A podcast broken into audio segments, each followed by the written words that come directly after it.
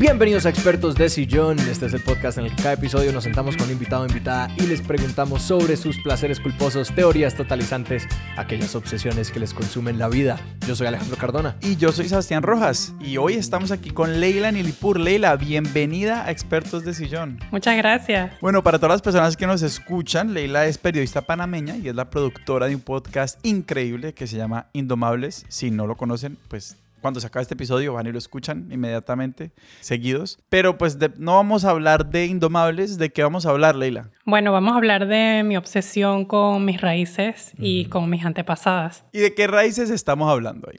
Hay dos partes para esto, porque están mis raíces de parte de padre que son de Irán. Esa es como la mitad de una de mis obsesiones. Y la otra obsesión tiene que ver con mis raíces panameñas. Y las mujeres que vinieron antes que yo. Empecemos por, o, cuál fue la primera que te llamó la atención en la vida, porque digamos, a mí siempre me fascina como el círculo de atención de una persona creciendo se hace más grande y se van dando cuenta de que no solamente son un niño o una niña andando por el mundo, sino que van siendo otras cosas. Y como esos primeros momentos en los que uno se da cuenta como que, ah, yo soy como de una etnia o de un grupo, tengo esta característica que me hace diferente, como en qué momento se fueron abriendo tus ojos a cómo eras particular en el mundo? Bueno, yo creo que eso empezó como cuando tenía siete años, quizás, que fue la primera vez que viajamos a Irán en familia y fuimos a visitar a mi abuela, a mis tías, a mis primos de allá. Y fue como, wow, se me abrió este mundo totalmente distinto al que yo conocía. De las primeras cosas que me llamaron la atención fue que mi papá me explicaba que en Irán habían sótanos. Y yo decía, ¿y qué es un sótano? Y me decía, bueno, es como un piso debajo de la tierra. Y yo me imaginaba como una alcantarilla que tú abrías y había una escalera y tú bajabas por esa escalera y era algo así subterráneo.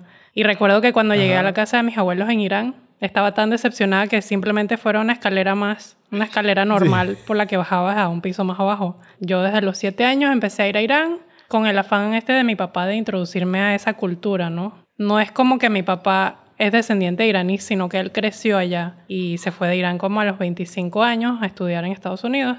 Entonces, como que está muy arraigado, pues. Y cuando estabas en la casa, como tu papá, ¿cómo hacía para, mm, o intentaban transmitirte algo de esa cultura o de algunas de las tradiciones, como en la manera que llevaban la casa cuando estaban viviendo en Panamá? Bueno, para empezar que a mí no me bautizaron, o sea, dijeron que, bueno, que yo decidiera qué religión quería cuando creciera, porque el lado de mi, de mi papá son musulmanes y del lado de mi mamá son católicos. Realmente ninguno de los dos es creyente, así que creo que eso funcionó para que no hubiera conflictos. Eh, yo crecí prácticamente sin religión, pero siento que era mi mamá la que trataba de, inculcar la cultura más que mi papá. Se encargaba de que celebráramos el Año Nuevo persa. Eh, la figura que conocían allá los niños era un tío que trae dinero en vez de Papá Noel que trae regalos. Es uno que trae dinero. ¿Cómo se llama esa figura? Se llama Amuno Rus. No, Rus es Año Nuevo y Amu es tío. El tío Año Nuevo, me encanta. Cuando venía el tío Año Nuevo, mi prima de acá de Panamá quería quedarse a dormir conmigo porque decía, a mí no me traen dinero.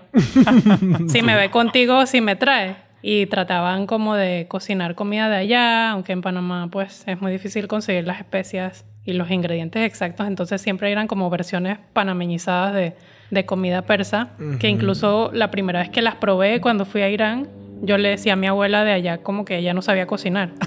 Sí, que todavía estabas en ese momento en el que como que la aceptación se da muy fácil. Que uno le dicen como, así son las cosas. Y uno es como, ok, y así es como son. ¿Y en qué momento en Panamá, o sea, hubo un momento en el que en tu vida en Panamá dijiste, ok, esto de ser de Irán no es, no es la norma, como algún momento en el que te, te, te empezaste a acercar más a como, yo soy Leila y soy panameña e iraní y esto significa algo en la forma en la que yo me, digamos, habito el mundo. Sí, creo que ir a Irán para mí siempre fue como que esa cosa rara que yo hacía. Y me gustaba mucho tomar fotos cuando estaba allá para mostrarle a la gente acá, porque acá realmente no es común que haya alguien de Irán. Creo que creciendo conocíamos como dos familias más, que una panameña se había casado con un iraní y de alguna forma mantenían ciertas tradiciones, pero no, no viajaban como nosotros. Siempre me sentí como sola por ese lado fue cuando fui a la universidad en Estados Unidos, empecé a, buscar más de ese lado, porque en Estados Unidos hay una comunidad mucho más establecida y grande, y yo estudié en Texas, donde había muchísimos persas, entonces fue como mi instinto natural fue ir a buscar esos grupos de estudiantes persas para irme integrando, para ir conociéndolos, para sentirme como que era iraní y habían otros como yo. Pero me di cuenta de que no éramos iguales. Ellos habían crecido en Estados Unidos, la mayoría no viajaban a Irán.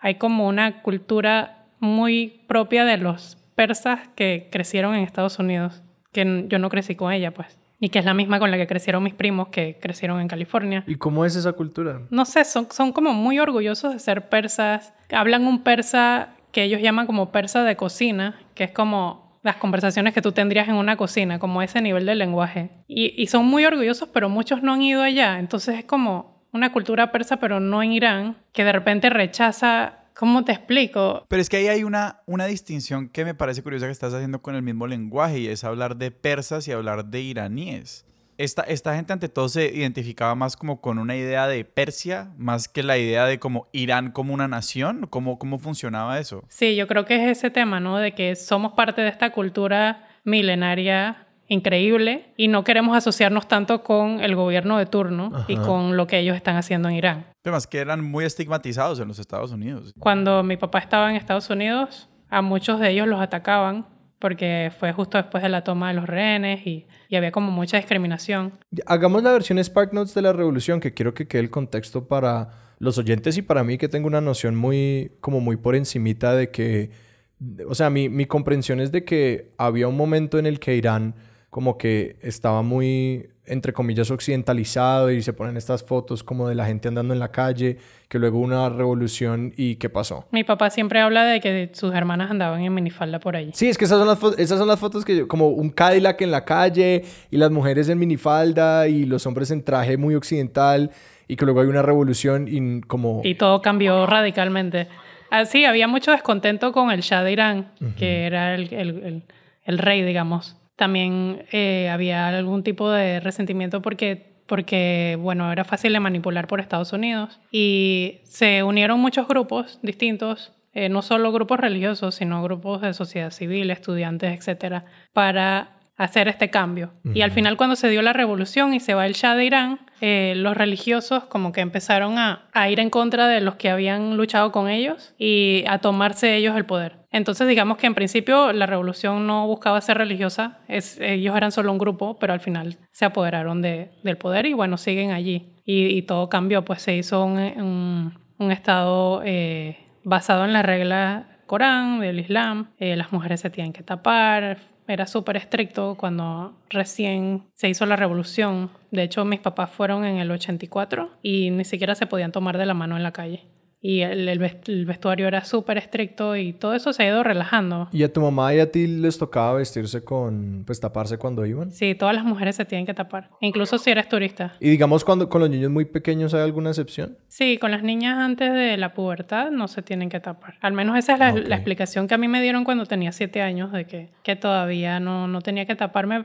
y a mí me resultaba extraño ser la única que no se tapaba porque tenía una prima más grande que yo que ya se tapaba, cuatro o cinco años mayor que yo, ya ella se tapaba y yo me quería tapar porque sentía que no formaba parte. Claro, no entendía qué significaba ni nada, pero ya cuando fui a los nueve años pedí que me taparan, como que quería ser parte de eso, no entendía qué significaba ni... Sí, era un poco como te querías poner el uniforme que todo el mundo tenía cuando salían. Sí. Me gustaría que trajéramos la historia de, de tus antepasados panameños para, para empezar a hilar las dos expresiones juntas hubo un momento en el que como sentiste que esta idea de como tus antepasados maternos versus tus antepasados paternos empiezan a competir por, por digamos, espacio en tu configuración de identidad o simplemente en un momento simplemente, ah, ok, ya sé mucho de mis antepasados iraníes o, o, ya, ya, ya llegué a una a cierta platea en mi, en, mi, en mi desarrollo identitario iraní, ahora vamos por lo panameño, como, ¿cómo fue eso? Sí, no fue tan así. Lo de Irán fue una obsesión por bastante tiempo. Creo que sí llegué como a esa platea de que ya, ya sé dónde estoy parada con ese lado, pero me tomó muchísimo tiempo como entenderlo. Y la parte panameña surgió porque, bueno, me, me mudé de regreso a Panamá en, 2000, en 2014 y empecé como a, a, a buscar en la casa que era de mi abuelo si habían todavía cosas de él. Él tenía una biblioteca inmensa, él era historiador. Cuando él murió, todos esos libros los donaron a una biblioteca local, pero quedaron ciertas cosas. Y me encontré con con algunas, con algunas copias de lo que había sido un juicio a mi tatarabuela en el siglo XIX. eh, mi tatarabuela, que, era, eh, que fue la primera esposa de Belisario Porras, que fue presidente de Panamá tres veces. Yo, yo sabía de ella, pues, pero no conocía su historia, no conocía su drama, no conocía lo, lo, lo injusto que fue mi tatarabuelo con ella y la sociedad en su momento, porque era mujer, pues. Entonces me empecé a obsesionar con eso, como que, ¿qué le pasó a, Eva? Se llamaba Eva, Eva Rita Raquel. Y empecé a leer de ella y, y, y ella es como que creció en una isla cerca de la ciudad de Panamá, donde mi abuelo tenía una casita, entonces yo iba mucho a esa casita y decía, wow, que estoy viendo los mismos lugares que quizás ella transitó y encontré incluso la casa donde creo que vivía, encontré su tumba y fui como indagando y obsesionándome un poco con la historia de ella y la historia de mi bisabuela, la hija de ella, que también la pasó muy mal por los estereotipos de la época, lo que se exigía a las mujeres, lo que se esperaba de las mujeres. Y dentro de esa búsqueda me di cuenta de que realmente las cosas no han cambiado tanto para las mujeres. Lo que les pasó a ellas nos podría pasar hoy en día también, quizás en un menor grado, un poco menos dramático, con más aliadas, pero es igual. Al final a las mujeres no nos creen cuando nos pasa algo y también como que hay una expectativa de cuál es el rol de la mujer y cómo debe comportarse. Y cuando hablas de ese juicio, o sea, de que hubo un, como una, un- una, ¿cómo se dice? Como un proceso legal, como en contra de ella. Bueno, Eva se casó con Belisario Porras cuando era muy joven, tendría como 16, 17 años. Y Belisario Porras desde esa época, en el siglo XIX, cuando todavía estábamos unidos a Colombia, era una figura política que estaba como destacando y surgiendo. Y él viajaba mucho por, por sus, sus temas de política.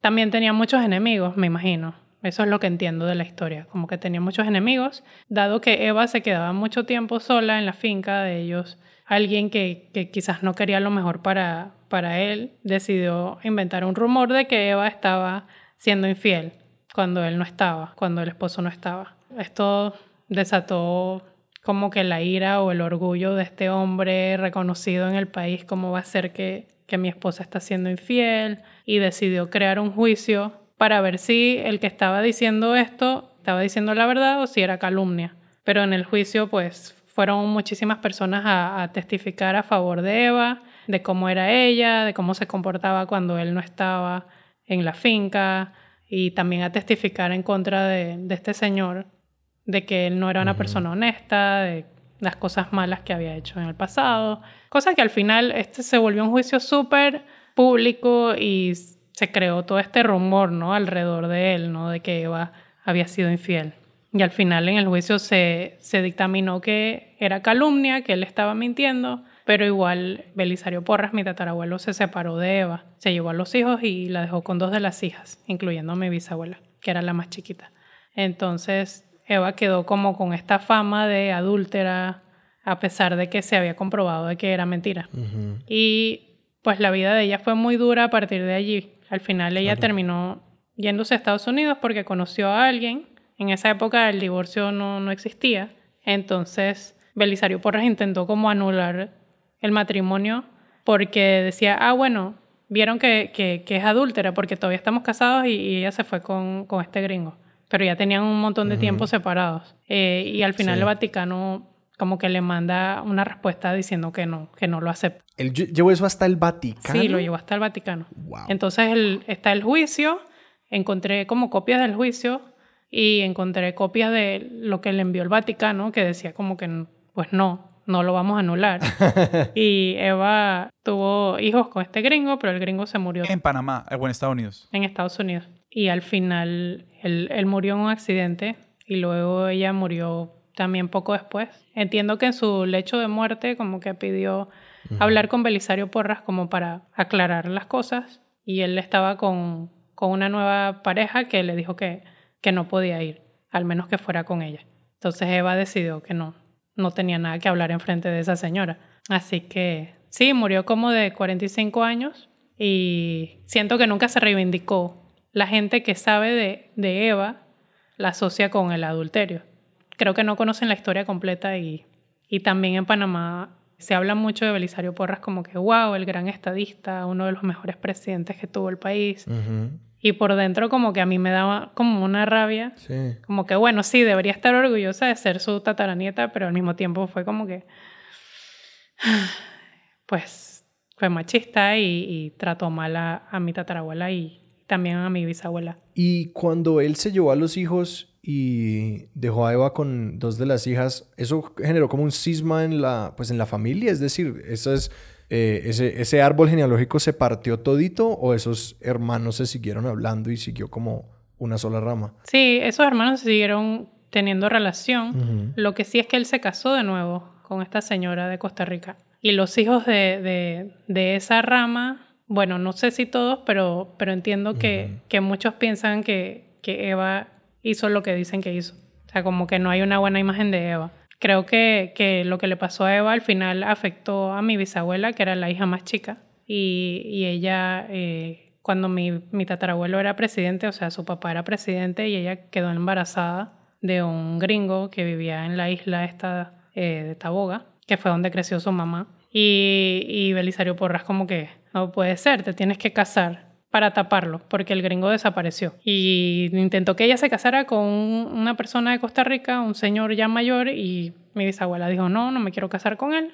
Y bueno, como no le hizo caso y estaba embarazada y era como que un escándalo, eh, se desentendió de ella. Y mi bisabuela terminó casándose con, con mi bisabuelo, que que era un señor del campo, humilde, divorciado, ya tenía hijos, o sea, un desastre. O sea, un desastre según los estándares de, de, la época y de lo que esperaban de una hija de un presidente, ¿no? Crecieron en, en, suma pobreza.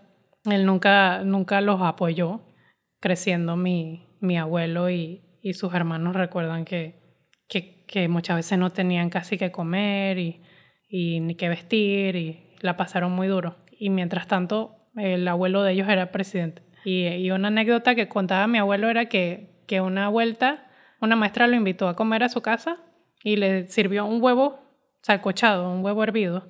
Y mi abuelo le preguntó como que el huevo entero es para mí o lo tengo que compartir. Wow. y hoy en día, ¿cuál es la relación con esa historia? Digamos, desde la historia oficial familiar, como lo que dicen tu mamá, lo que decía tu abuelo, ¿cómo se maneja la relación con uno de los grandes presidentes de la historia de Panamá? Esta historia como que nadie la comenta. Yo fui la que empezó a sacarla como del baúl de los, de los recuerdos. No sé si es el baúl de los recuerdos o el baúl que intentan enterrar para siempre porque para, las, eh, para la generación de mi abuelo, por alguna razón es un tema de vergüenza. Como que nunca, nunca he visto que han intentado como salir a decir la verdad o, o reivindicar la historia de, de, Eva, sino que intentan no hablar de eso y, fingir que nada pasó. Yo siento que para reivindicarla tiene que ser con las nuevas generaciones, sus tataranietas.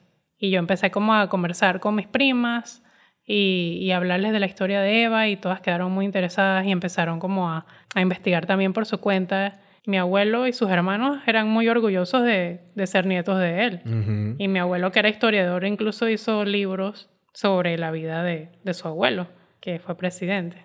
Y realmente a mí nunca me habló de Eva. Una vez tuiteé algo sobre el tema y un montón de gente empezó como a atacarme porque este tipo es como una figura muy no sé, de la que los panameños se sienten orgullosos. Hagamos entonces el Spark Notes, así que este episodio lleno de, lleno de, notas históricas al margen. Hagamos una breve reseña de la presidencia o, la, el personaje político de Belisario Porras. O sea, ¿quién es, ¿quién es este tipo para los que no conocen la historia de Panamá a profundidad? Bueno, él, él peleó en la Guerra de los Mil Días que me imagino que ustedes la conocen. Sí, general en la Guerra de los Mil Días, o coronel o algo así, o simplemente soldado. Tenía un, como un nivel alto, no sé cuál era exactamente, pero era uno de los líderes de, los liberales. Estuvo en con de los tratados del canal cuando se dieron, porque sentía que le estábamos entregando el país a Estados Unidos. Entonces estuvo exiliado un tiempo. Eh, de alguna forma fue como enemigo público y le, entiendo que le quitaron la ciudadanía por un tiempo. Oh, eh, luego regresó, hizo su carrera política eh, fue presidente cuando se construyó el canal y luego fue presidente dos veces más. Creo que del 16, 1916 al 18 y luego de 1920 a 1924, si no me equivoco. Este era un hombre muy nacionalista. Él no quería que hubiera presencia de Estados Unidos. Pero le tocó hacer, o sea, le tocó supervisar la construcción del canal. Le tocó ser presidente en la época y, y él como que se encargó de que se creara esta figura alrededor de Vasco Núñez de Balboa, Vasco Núñez de Balboa fue el que descubrió el mar Pacífico, como que cruzó el Darién y llegó al mar Pacífico y es como el descubridor del mar del sur. Y, y Belisario Porras como que trabajó para que esta figura se volviera como parte de nuestra identidad hispana, para resaltar la parte hispana de nosotros en un momento en que había tanta presencia de Estados Unidos. Nada, pues tenemos un monumento gigante, horroroso a Vasco Núñez de Balboa que mira hacia el, hacia el mar Pacífico. Tenemos la moneda, tenemos su cara en la moneda, tenemos una cerveza que se llama Balboa. O sea, realmente está en todos lados. Y bueno, este fue un gran estadista. Realmente sí, fue un buen presidente. O sea, creó como que el, el sistema de... Creó este, muchas, muchas carreteras, creó un hospital gigante, un hospital público gigante, creó los archivos nacionales, porque en, en su época como que todas las cosas las votaban y no había como un repositorio de nuestros archivos históricos. Entonces sí, pues fue una persona que hizo muchas cosas buenas por Panamá y con la cantidad de presidentes horribles que hemos tenido, pues él resalta y mucha gente está orgullosa de que él estuvo, pues, pero no, no conocen el lado personal, que, que, es un poco oscuro. No, y me parece, me parece irónico que este presidente con el que tienes una tensión personal también tuvo su propia cruzada por resaltar la parte de su identidad que a él le parecía valiosa. Pues sí, no lo había pensado. ¿Tú hoy en día sientes, por decirlo así, una crisis de identidad panameña por este, digamos, choque de narrativas, porque es que a la larga que hay un conflicto profundo y personal con la historia oficial, o sea, la historia de la nación. Sí, sí, yo siento que tengo, tengo un trabajo por hacer para limpiar la imagen de Eva. Siento que, que puedo eh, entender lo que ella sufrió, porque a nosotras nos pasan cosas que no nos creen por ser mujeres, y a ella le pasó lo mismo. Entonces, sí, he tenido experiencias, me han pasado cosas que que luego me han hecho sentir culpable o no me han creído.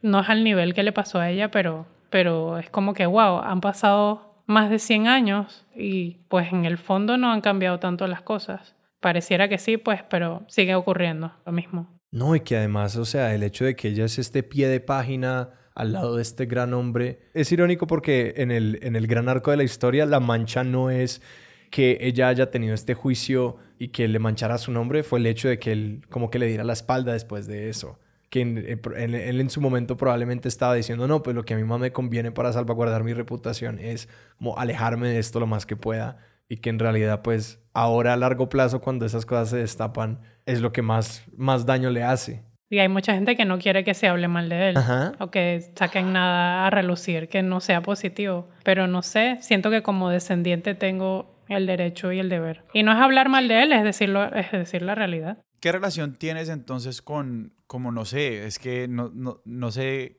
quién ejerce esta labor de como guardián del legado de Belisario Porras? O sea, es una de la comunidad de historiadores de Panamá. ¿Contra quiénes es esta, digamos, esta batalla por el relato? ¿Y, quiénes son los que empujan? ¿Es simplemente como un, un, un, público difuso que está en Twitter y dice como, ah, esto es una guada? o, o, o, esto está institucionalizado también? Bueno, hay una fundación que crearon sus descendientes. Creo que los que más resaltan su figura son los descendientes de su segundo matrimonio. Entonces, obviamente, ellos no, no creo que estén contentos con que se divulgue esta otra parte de la historia, ¿no? Y que, que tenga como una mancha negra en su nombre. Una de ellas hace poco me contactó para que la ayudara, no recuerdo si era con un guion o qué, de una película que querían hacer sobre Belisario Porras. Y yo así como que, mm, no sé si soy la persona para eso. ¿Y cómo, no sé, cómo te hace pensar eso a vos en la relación entre como el rumor y la historia? La historia como con H mayúscula, porque yo veo aquí esta fuerza enorme que empieza con, con el, el, primer rumor, claro, el que genera la caída de Eva, pero a la larga la historia oficial, o sea, historiadores del mundo, expertos de sillón gmail.com, pero pues la historia con H mayúscula, todas las historias son una cocha de retazos de rumores. Mm. se, puede, se puede ver así. Y, o sea, ¿cómo, ¿cómo, vos hoy día navegas esa, esa, esa relación? La historia en todos lados la cuentan los vencedores, como dicen. Entonces, la historia que conocemos en la escuela es totalmente superficial y es lo que le conviene al gobierno que conozcamos. Puros hombres, generalmente, historias de, hombres. Incluso eh, intentaron quitar que estudiáramos la historia de, de, Panamá con Estados Unidos, las relaciones de Panamá con Estados Unidos. No nos enseñan sobre la invasión de Estados Unidos a Panamá en 1989. O sea, es totalmente algo que si no te cuenta tu familia o si no lo descubres tú por tu cuenta, no te enteras. Mi relación con la historia oficial es que yo sé que es, es, totalmente superficial y no, si realmente quieres conocer la historia tienes que buscarla tú, pero pues la mayoría de la gente no hace eso, se quedan con, con lo que eh, aprendieron en la escuela, de que vinieron la niña, la Pinta y la Santa María con Cristóbal Colón y luego nos independizamos de España y luego nos unimos a Colombia y nos separamos y pues fueron los panameños los que lograron la separación y no los gringos y ya pues somos felices con, con, eso, no hay mucha, siento que no hay mucho interés por indagar más allá. Y que creo que en la misma historia de Eva hay un como una, un microcosmos de esa misma relación con la historia de cómo la mayoría de las personas no les interesa como hacer el trabajo que cuesta cambiar la narrativa que uno tiene en la cabeza. Porque el hecho con ella fue, hubo este rumor y cuando llega el rumor, el rumor se asienta como la primera historia que conocemos, entonces se queda como la historia real y que de hecho toma más trabajo como desmontar esta historia y montar una nueva o como reemplazar esos pedazos y que si la historia nueva no es más convincente y más atractiva, lo más probable es que se quede la historia anterior. Y que sí, o sea, Eva fue una víctima muy real de pues algo que nosotros vimos ahora en una manera a veces más abstracta y a veces igual de real, que es decirle a la gente, no, pero la historia es otra, y que la mayoría de las personas dicen, oiga, yo estoy perfectamente contento con la versión que yo tengo de los hechos porque es conveniente de una forma u otra. Claro, no te incomoda. Esta historia incomoda, la vas a resistir naturalmente. Estoy pensando en una paradoja sobre el rumor que esta historia me parece que pone en un relieve muy alto. Y es que el rumor contra Belisario Porras es una forma de contrapoder, ¿cierto? Porque este opositor logra poner a tambalear el poder de Belisario Porras en tanto que Belisario Porras tiene que hacer todo este trabajo de alienar y encerrar, pues alejar, cancelar a esta mujer prácticamente para poder mantener su imagen de, de hombre poderoso. La paradoja está en que ese, ese rumor, digamos, que, que funciona como contrapoder para desestabilizar un poquito a, a Belisario Porras, de la misma forma igual refuerza mil ideas mucho más grandes de poder, que es como el poder, el, poder patriarcal. Es un contrapoder muy mínimo y esa, y esa, y esa distinción como muy sutil me, me, me, parece muy, o sea, es que no te puedo dar una palabra, pero es que me, me parece muy intrigante y muy dolorosa, porque es que ahí están los dos poderes encontrados. Y, y, y bueno, creo que, que, que, esto le sucedió a él en un momento en el que él está tratando de surgir como líder, porque él todavía no estaba consolidado, él estaba como trabajando en eso, entonces una patada de ese tipo... Era más frágil. Sí, quizás fue un poco de eso, ¿no? Deshacerme totalmente de esta mujer porque no quiero que haya ningún rumor alrededor mío relacionado con que yo no soy un hombre fuerte y la víctima fue ella. Dejemos un momento ahí la historia de Eva porque quiero regresar a um, la crisis de identidad con la faceta iraní. O sea, tú dices que en 2014, o sea, todo este, este proceso de exploración con Panamá comienza en 2014 después de que tú ya has, dices casi que resuelto los problemas con Irán. ¿Cómo fue ese viaje? Creo que realmente empezó cuando me mudé a Estados Unidos y conocí a los iraníes de allá y me di cuenta, o los persas como ellos se llaman, y me di cuenta de que no eran como los que yo conocía en Irán, que era otra como subcultura que yo no entendía y a la que no pertenecía teníamos algunas cosas en común, como que las comidas que comíamos o, el lenguaje, pero realmente yo no formaba parte de esa cultura, para nada. Yo era latinoamericana. Para ellos yo era latinoamericana. Entonces lo que hice fue meterme a estudiar persa en la universidad y tomé dos años de persa y aprendí a leer, a escribir, a hablar y, y conocí a otras personas que, que como yo no habían crecido hablando farsi de cocina porque en, esa clase como que nos dividían en dos grupos, en los grupos que hablaban farsi de cocina y en los que no hablábamos nada. Entonces me di cuenta de que las personas que no tenían el farsi de cocina como que tenían una relación un poco más débil con, su cultura iraní. Y, y, en esa época como que leía mucha literatura de, de personas que, que habían ido a Irán y, y me encontré con una de una periodista que tenía como esa misma crisis de que soy de allá o soy de acá. Y se fue a vivir a Irán, como dos años, como que cerró ese, esa duda que ella tenía, como que cerró ese ciclo de que quién soy. Y, recuerdo que yo me metía tanto en su historia de que ella tenía como las tarjetitas con las que aprendía las palabras y, y trataba como de hacer su vida en Irán como si ella viviera allí, no como si fuera una turista. Yo decía, wow, yo siempre he ido como turista. Yo voy, me quedo un mes, me como todas las comidas que, que he extrañado compro cositas, souvenirs y me regreso a Panamá. Y ya, pues mi relación con Irán es turística. Me sentí así. Y sé, qué admiración la que sentía por esta mujer que decidió irse a vivir allá y, y experimentarlo de primera mano y tratar de entender quién era ella dentro de todo esto. Entonces decidí hacer eso en el 2014. Renuncié a mi trabajo y empaqué las maletas y, me fui para Irán. Y ahí empezó como este viaje, ¿no? De tratar de entrar lo más posible a la cultura en el tiempo limitado que tenía. Me quedé cinco meses y al final me hubiera gustado quedarme más tiempo, pero tenía miedo. O sea, tenía miedo de, de llegar y darme cuenta que no quería hacerlo. Entonces dije, bueno, mi límite es agosto. Entonces me fui en marzo para estar allá durante el Año Nuevo Persa para ver cómo era realmente el Año Nuevo Persa en Irán, no el que mi mamá se había fabricado acá en Panamá. ¿Y en qué mes se celebra? En marzo. Ah, ok, llegaste para eso, pues. Sí, viví el Año Nuevo allá, me di cuenta de que es todo un, o sea, todo un suceso de muchos días. Acá nosotros hacíamos como una cena y adornábamos la mesa y ya se acabó. Y venía el tío Año Nuevo mientras era niña y ya. Pero allá habían como más figuras y además había esta tradición de que en los siguientes 14 días recibías visitas y tú también tenías que hacer visitas. Entonces tienen toda esta preparación de las cosas que le tienes que ofrecer a las visitas, todo un protocolo que, pues, que bueno, para mí era insoportable.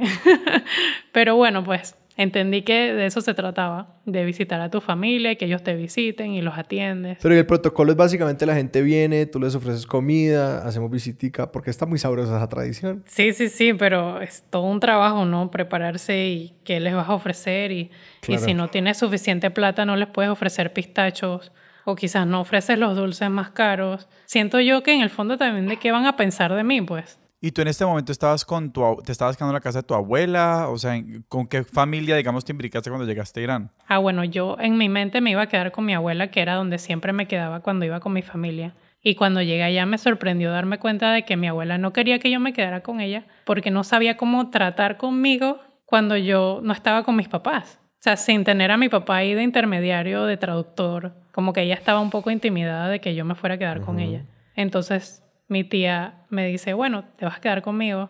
Y me enteré cuando llegué allá. Yo misma traté de encontrar las cosas que yo quería hacer allá y con la ayuda de ellos me fui metiendo en distintas clases. Encontré que la universidad de la ciudad de mi papá, que es Isfahan, tenían un programa para personas que querían aprender persa, personas de Irán, pues personas extranjeras que querían aprender persa. Entonces me metí allí, entonces iba todos los días a la universidad, después encontré eh, unas clases de, de música, entonces empecé a aprender a tocar la guitarra persa. Luego encontré una clase de dibujo, dibujo en miniatura, que es un tipo de arte que hacen allá. Y finalmente encontré clases de danza, que es como un tema medio prohibido allá. O sea, realmente no hay academias oficiales de danza porque son como prohibidas. Como que sí, pero no. Fue una cosa toda extraña que la amiga de una amiga le dijo de otra amiga que sabía de este lugar, que quedaba en tal sitio, y nos dijeron, bueno, tienen que venir tal día a tal hora, y cuando lleguen allí nos llaman. Entonces hicimos eso, llamamos, y bueno, sigan caminando hasta la casa número tal y tocan el timbre. Y al final era como un sitio en un sótano, que era así, pues como que te enterabas así por amigas de amigas, te dejaban pasar y cuando entrabas era era como una academia de baile. Estaban todas estas mujeres en licra bailando eh, zumba. Y Daddy Yankee y Shakira y yo de qué. o sea, nunca me fui de, Latinoamérica. y, no, y, en ese tema del baile, es decir, ¿eso cómo se maneja allá? Porque sí, es decir, el, el baile es súper inmodesto eh, y corre muy en contra de como todo esto de cómo tapar el cuerpo de la mujer. Pero es decir, si hay una tradición muy rica como de la danza árabe y la danza persa y todo eso, es decir, si es algo que se celebra, ¿cómo, o sea, cómo es el discurso oficial en torno al hecho de que se le, pues sí, se está tapando como este aspecto cultural que tiene una historia muy rica y sí hace parte, pero ahora ya no? Sí, es, es un tema complicado porque toda la área cultural persa contrasta con, con lo que exige el gobierno religioso de turno. Eh, digamos, el arte en miniatura tiene si tú vas a los palacios, que son ahora museos, tú ves como estas mujeres bailándole a los hombres o ofreciéndoles trago. O sea, es como esta, esta cultura toda liberal, pues. Como que es totalmente distinto a lo que, lo que ves ahora en Irán. O sea, tú ves el, arte en miniatura, ves las cosas que dibujaban y es como que así era antes. O sea, dibujaban lo que veían antes. Pero ahora todas las mujeres están tapadas y son súper conservadoras, o al menos eso quiere el gobierno que, que, que creamos o que seamos. Entonces, la danza es algo parecido, está súper arraigada en la cultura, pero hay una relación así medio tensa y medio extraña de que es prohibida, pero no es prohibida. Y bueno, yo, yo estaba súper contenta, o sea, ya yo sentía que era relativamente independiente, podía irme caminando a todos lados, podía tomar un taxi y decirle a dónde quería ir, me conocía la ciudad de pies a cabeza y, sentía como que finalmente entendía lo que era vivir en Irán. Eventualmente mi abuela o sea, aceptó que viviera allá. Yo la visitaba después de la universidad y almorzaba con ella y me iba de nuevo donde mi tía. Y eventualmente ya me mudé de lleno para allá. Al punto en que eh, al final mi abuela se sentaba conmigo y me contaba sus historias de, de su juventud. Y para mí, como poder escucharla contándome esas historias y haber llegado a ese nivel de confianza, y no solo la confianza, sino que yo le entendiera todo lo que ella me estaba contando, sin que mi papá estuviera allí de traductor. Para mí fue súper valioso. Hacia el final de mi viaje, un primo mío me invitó a una fiesta. Y yo, bueno, no he ido a ninguna fiesta todavía. Ya, ya me había tocado tomar vino hecho en casa, clandestino, así medio que casi que veneno. Y había hecho muchas otras cosas, pero no había ido a una fiesta. Y entonces dije, bueno, vamos. Y en la fiesta vi como una parte que no conocía de cómo ellos socializan en las fiestas, no sé si es en todas las fiestas, pero en esa en particular, como que la poesía también es una parte muy fuerte de la cultura y ellos como que recitaban poemas y como es, tan como común saberse los poemas de tus poetas, los demás como que seguían el juego y seguían recitando el mismo poema. O sea, era, era como parte de su diversión. Wow. Recitar poemas y que los demás repitieran lo que venía. Y yo decía, wow, o sea, en Panamá esto jamás. Si no estás, si no estás con un grupo de poetas, o sea, eso no va a suceder. y me di cuenta, wow, realmente es súper, súper fuerte el tema de la poesía, porque lo que ellos me contaban es que cuando fue la invasión árabe, hay un libro de ellos, de un poeta, una épica, que se llama el libro de los reyes, el Shahnameh, que según ellos tiene todas las palabras que existían en el lenguaje persa. Y que si no hubiera sido por ese libro, ese, esa épica de poemas, se hubiera perdido el lenguaje porque todos los lugares donde invadieron los árabes ya no hablan su idioma original, sino que hablan árabe. Pero en Irán se mantuvo el persa. Y ahí lo que yo estoy viendo es una trayectoria de, de muchas versiones de Irán, como que son capas, o de Persia, si se quiere, que se están poniendo la una sobre la otra, ¿no? Es tu vida en Panamá, que es una relación con Irán, después llegas y está esta capa de los ah, eh, iraníes estadounidenses, que es otra versión del país, después llegas a ver la versión encontrada de lo que pasa en la calle y, la, de nuevo, la historia oficial que cuenta el gobierno de la República Islámica. Y también está una versión de Irán que tú estabas tratando de rescatar cuando fuiste, ¿no? O sea, cuando, cuando tú vas y tomas estas clases de pintura y tomas estas clases de danza y tomas estas clases de, de lengua y tú hablabas como sobre tu idea de Irán con los iraníes que conocías, como había versiones encontradas, como cuál era esa eh, ¿qué encuentro se daba? Bueno, no sé si esto va en la línea de lo que tienes en mente, pero me di cuenta de que eh, si, si, pensaban que era extranjera, me trataban mucho más amablemente que si pensaban que, que era local. Entonces es como que, wow, el exceso de, de, de, cordialidad y amabilidad con los extranjeros es algo de lo que siempre se habla en Irán. Y a veces, pues yo decidía qué quería hacer cuando estaba allá. Decidía si quería hablar en inglés o en español o si si me hacía pasar por persa y dependiendo de lo que necesitaba. O sea, ¿y ya a esas alturas la lograbas? O sea, podías pasar como idiomáticamente por persa y la gente creía que eras de originalmente de allá. A veces. A veces se daban cuenta de que no. Quería retomarlo de la fiesta porque en verdad para mí ese fue como un punto súper crítico en el viaje. Porque sí, hicieron lo, de la poesía, Después pusieron música y todos bailaban y, yo bailaba y bueno, intentaba bailar como me habían enseñado en la academia esa. Y había una persona en esa fiesta que se la pasó toda la noche diciéndome Jareji, que significa extranjera. Dice que la Jareji, la Jareji por aquí y por allá. O sea, no, él sabía mi nombre, sabía que yo era la prima de, su amigo. Y era como casi en un tono de burla, ¿no? De... Sí, como por ser desagradables, pues. Sí, como que me dio a entender de que, de que tú puedas tener genéticamente eh, el lado iraní, pero el que, hecho de que tú no hayas crecido aquí, hayas vivido todas las dificultades que nosotros hemos vivido, eso no te hace automáticamente persa.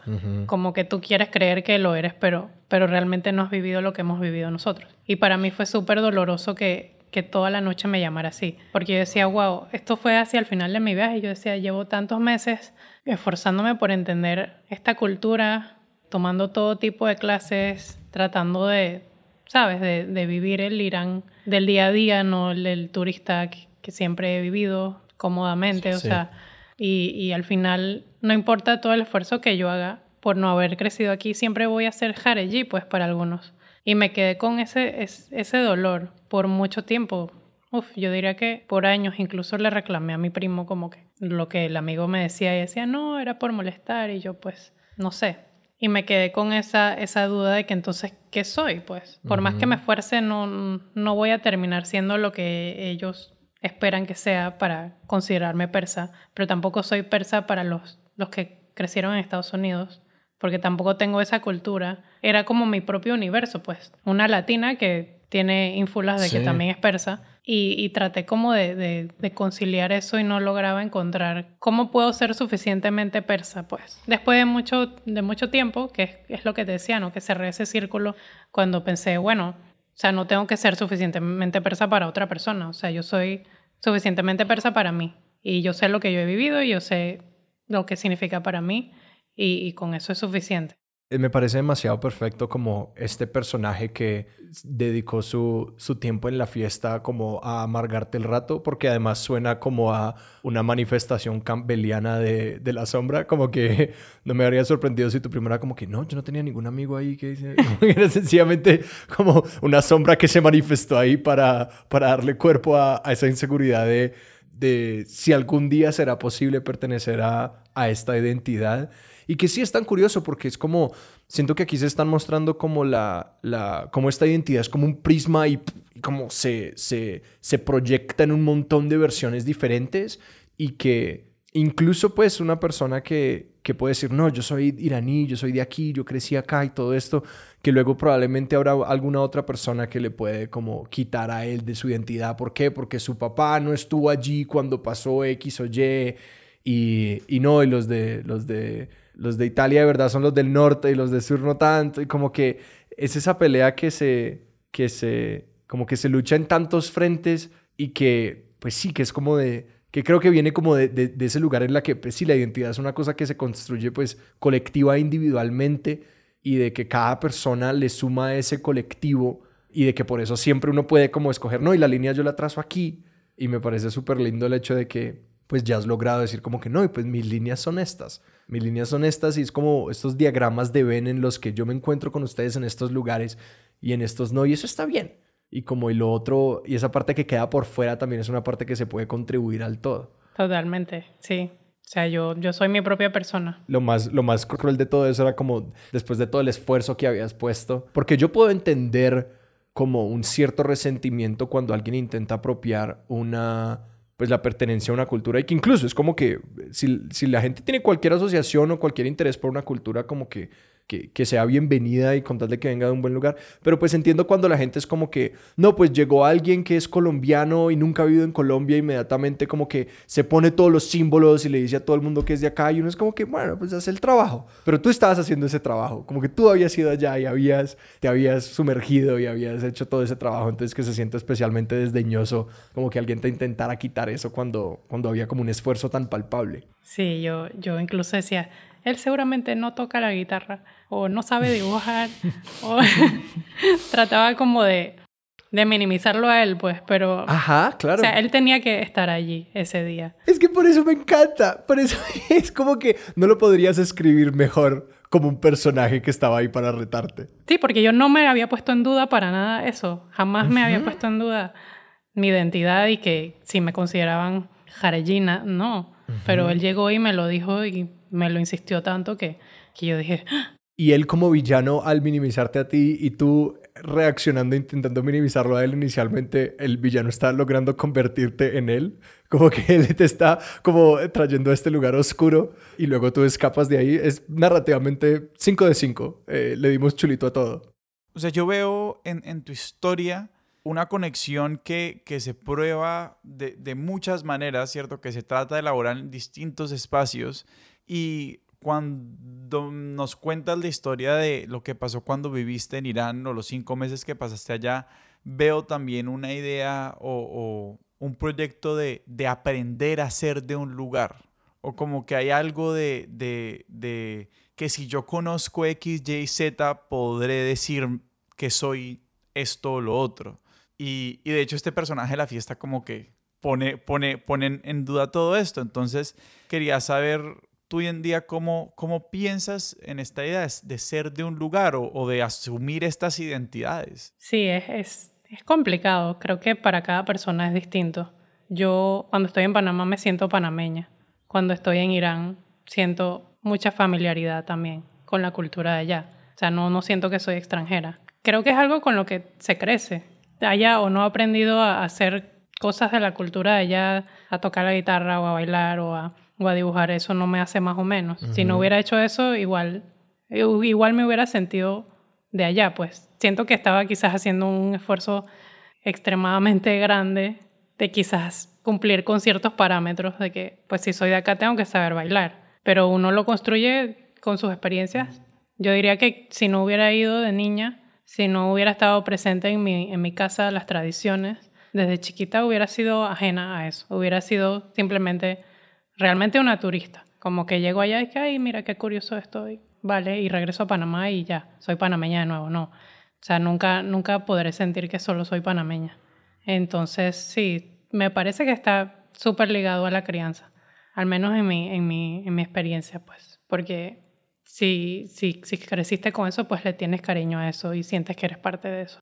Me parece tan interesante el hecho de que, de que en todas estas identidades hay tanto conflicto y que es algo como inherente a eso, porque como que incluso la, pues es decir, por, tu, por, por esta lejanía que tenías con la cultura iraní, el conflicto estaba en como eh, encontrarlo, e ir allá y lograrlo, pero que por todo el lado de tu abuelo y de Eva está como ese conflicto interno, de cómo incluso nuestra identidad que es como absolutamente inherente y eres como panameña y creciste en Panamá y como está, como que nadie nunca en una fiesta te va a decir extranjera al lado panameño, como que tú misma hurgaste allí y encontraste como estos puntos de presión donde, donde había unas cosas que cuestionar y había unas identidades con las que luchar y otras con que rescatar. Precisamente uno de los, de los problemas de la identidad es que sí se siente, pero, pero hay un momento en el que también se debe reconocer por, los, por, por ojos externos. O sea, hay unas cosas de, de yo sentirme algo que hasta que no me lo reconozcan desde afuera, pues no, no vale. Y no vale en, en, muchos aspectos de la vida de las personas. O sea, hay, hay, que registrarse como X o Y para poder acceder a mil cosas, pues por poner un ejemplo como muy abstracto. Pero, pero de ahí, y de ahí me parece que viene un poquito esta historia como del reconocimiento de lo, de lo que le pasó a Eva y a las mujeres que vinieron después de, de ella. Y quería preguntarte si en la forma como se resolvió, por decirlo así, la crisis de identidad con la cuestión iraní, tú ves elementos que te ayuden a resolver el problema de la historia de Eva. Yo siento que conociéndola más a fondo, quizás también como conocí más a fondo la cultura persa, sintiéndola como mía, como parte de mí, porque bueno, sí, es mi tatarabuela, pero cada uno de nosotros tiene ¿Cuántos tatarabuelos? 32. Upa, sí. Tenemos que cuatro, cuatro abuelos. Sí, entonces, 32. 16, 32, no sé. 16 o 32, uno de los dos. Ahí ustedes se encontraron con la matemática y la genealogía, dos cosas que me son muy lejanas, entonces no puedo. Cuatro, no, sí, cuatro abuelos, ocho bisabuelos, dieciséis tatarabuelos. Y yo no, no, sé mucho de los demás tatarabuelos. Es como si mi única tatarabuela fuera Eva. Y creo que si mi abuelo no fuera historiador, nunca hubiera conocido de Eva, pues. Entonces él casi que me puso eso en bandeja de plata para yo crearme una nueva crisis. sí, sí, sí. Así que sí, sí, sí, o sea, no sé ni cómo se llaman, pero de ella sé hasta el más mínimo detalle casi, siento yo, de su vida. Así que sí, o sea, el hecho de que me haya encontrado con Eva así casualmente buscando cosas de mi abuelo y, y, viendo su historia y reconociéndola en las historias de mujeres de hoy, siento que, que me toca reivindicar su nombre. Y quizás las generaciones que vinieron antes de mí no quisieron hablar de ella, no quisieron sacar a relucir este tema ni, ni intentar reivindicar nada porque, porque vivieron de primera mano todo el sufrimiento que ocasionó. Entonces, muchas veces creo que toca saltarse generaciones antes de que se empiece a hablar de un tema. Ahorita solo queda una tía, abuela mía, viva, todos los demás ya, ya murieron y mucha gente me dice, si tú sacas este tema, ella se va a molestar mucho contigo. Entonces casi que siento que tengo que esperar a que ya ella no esté para hacer este trabajo de Eva, porque quizás ella no, no entienda de dónde viene y quizás para ella sea como revivir, revivir un trauma familiar que fue más cercano a ella que, que para mí porque ella era la, la nieta. Pues. Claro, no, y que digamos, sí, muchas veces ocultar esos, esos traumas y esos conflictos era como una manera de, de pues tomar el, el camino de, de, menor resistencia, de tomar el camino que iba a generar como el, el menor conflicto con, pues, con la sociedad en la que se desenvolvían, que me hiciste pensar en recientemente con este surgimiento de, de crímenes contra personas asiáticas y personas de ascendencia asiática en Estados Unidos. Ha habido un par de artículos sobre pues cómo, cómo son los hijos de de los inmigrantes asiáticos los que están como haciendo estos reclamos eh, y que cuando, pues cuando se, indaga un poco allí, parte de la razón es que pues muchas personas que buscan como adaptarse a una sociedad, pues se tragan mucho de la, de la injusticia y se tragan mucho de, pues, de ese odio como una manera de decir, yo estoy dispuesto a, a tomar este dolor para pertenecer y para estar aquí. Y que luego ya, pues, una vez ellos les dan a sus hijos, pues, ese, ese legado, sus hijos tienen como el capital social y la, y la comodidad dentro de esa sociedad para, para hacer precisamente esos reclamos y para como decir, la historia no, no, no se ha contado completa, contémosla completa. Leila, me parece curioso. O sea, no, no puedo no notar el hecho de que, digamos, tus dos países son dos países que están atravesados por Estados Unidos de una forma muy profunda. Y yo te quiero preguntar, ¿cuál es tu relación con la idea de Estados Unidos? Pues nací en Estados Unidos. Ah, no. Tengo pasaporte de Estados Unidos. Volviendo al tema de la identidad, o sea, yo puedo tener tres pasaportes, pero yo no, no siento que soy estadounidense. Por más que haya estudiado allá, por más que haya trabajado allá, por más que tenga esa nacionalidad. He pasado más tiempo en Estados Unidos que en Irán, pero, o sea, no está en mi genética y no está en mi identidad. Y, y parte de eso es por lo que dices, pues, por todo el sufrimiento que le ha ocasionado a Estados Unidos a, a mis dos países. O sea, no soy, no soy ciega a eso y no soy ciega a las cosas que hacen en el resto del mundo. Espero que no me revoquen la nacionalidad. sí, que nadie del Departamento de Estado eh, está escuchando este expertos de sillón, era broma. Sí, sí, sí. Siento que por, por, por la naturaleza de las cosas que hemos hablado hoy, está como la pregunta de cierre que siempre es apuntar a gente a formas de nutrir la obsesión. Si la gente quiere acompañarte en este viaje de, de, obsesionarte con estas cosas, te la va a hacer un poquito distinto. Me encantaría que nos recomendaras una receta o un, o un plato iraní y que nos recomendaras, ya sea, o sea, estas son dos, un libro, película, lo que sea, para entender Panamá y para entender Irán. Para la receta, les diría que el game es una de mis favoritas y es la receta que mi mamá hacía y cuando llegué a Irán la probé y dije, esto no sabe a lo que debe saber. Y luego me di cuenta de que era al revés. Se escribe G-H-E-Y-M-E. -E. No les voy a decir cómo se hace porque no sé que es con arvejas, carne de cordero, papas, limón seco.